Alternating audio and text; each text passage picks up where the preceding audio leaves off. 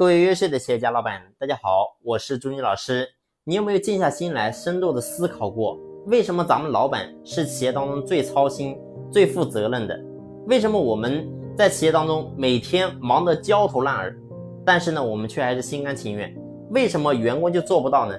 其实核心的根本就是因为咱们老板是企业最大的利益受益者，同时呢，也是企业最大风险的承担者。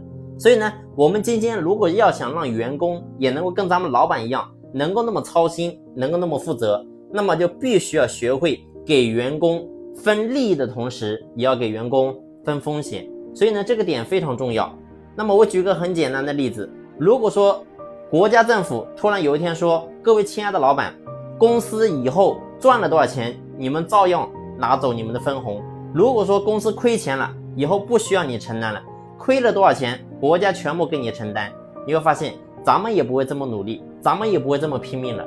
所以呢，你会发现，人只有在有风险的状态下，才能够真正的激发动力。所以说，员工也是一样的。那么前段时间呢，咱们举办了这个东京奥运会。那么在奥运会当中呢，我们中国有个选手是跑步的，特别厉害，叫做苏炳添。那么他是亚洲第一名。虽然说在全世界范围之内，他没有取得一个啊冠军，或者说有一个银牌、铜牌都没有，但是呢，他是第一个闯进决赛的人，所以呢，也确实很厉害。那么我举个很简单的例子，如果说今天让我们去跟他一起去跑步，我可以跟你保证，你会发现我们一定是跑不过他的。但是呢，我举个例子，如果说我们跟他一起跑步，但是呢，咱们后面是放着一匹。然后呢，饿了好几天都没有吃饭的大老虎，你会发现，然后呢，这个枪一响，那个笼子的门就自动打开，你会发现，咱们也可以跑得很快。虽然说不一定能够跑得赢苏苏炳添，但是呢，咱们的成绩一定会发挥出我们最好的水平。那么为什么呢？很简单，因为咱们有风险。如果说你不跑，你就会被老虎给吃了。所以呢，这就是风险的作用。所以我说，咱们老板也是一样的，你会发现在企业当中，所有的房租、水电。然后呢，原材料、供应商的这个货款，包括说员工的工资，所有都是由咱们老板你一个人去承担。那试问，咱们怎么可能会没有动力呢？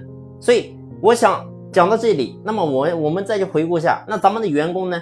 你会发现，员工在企业，他每个月，然后呢到点，好，假如说是十五号发工资，那么到点了，你就必须要给他发工资，他没有任何的风险，他只有收益。那请问他怎么可能会？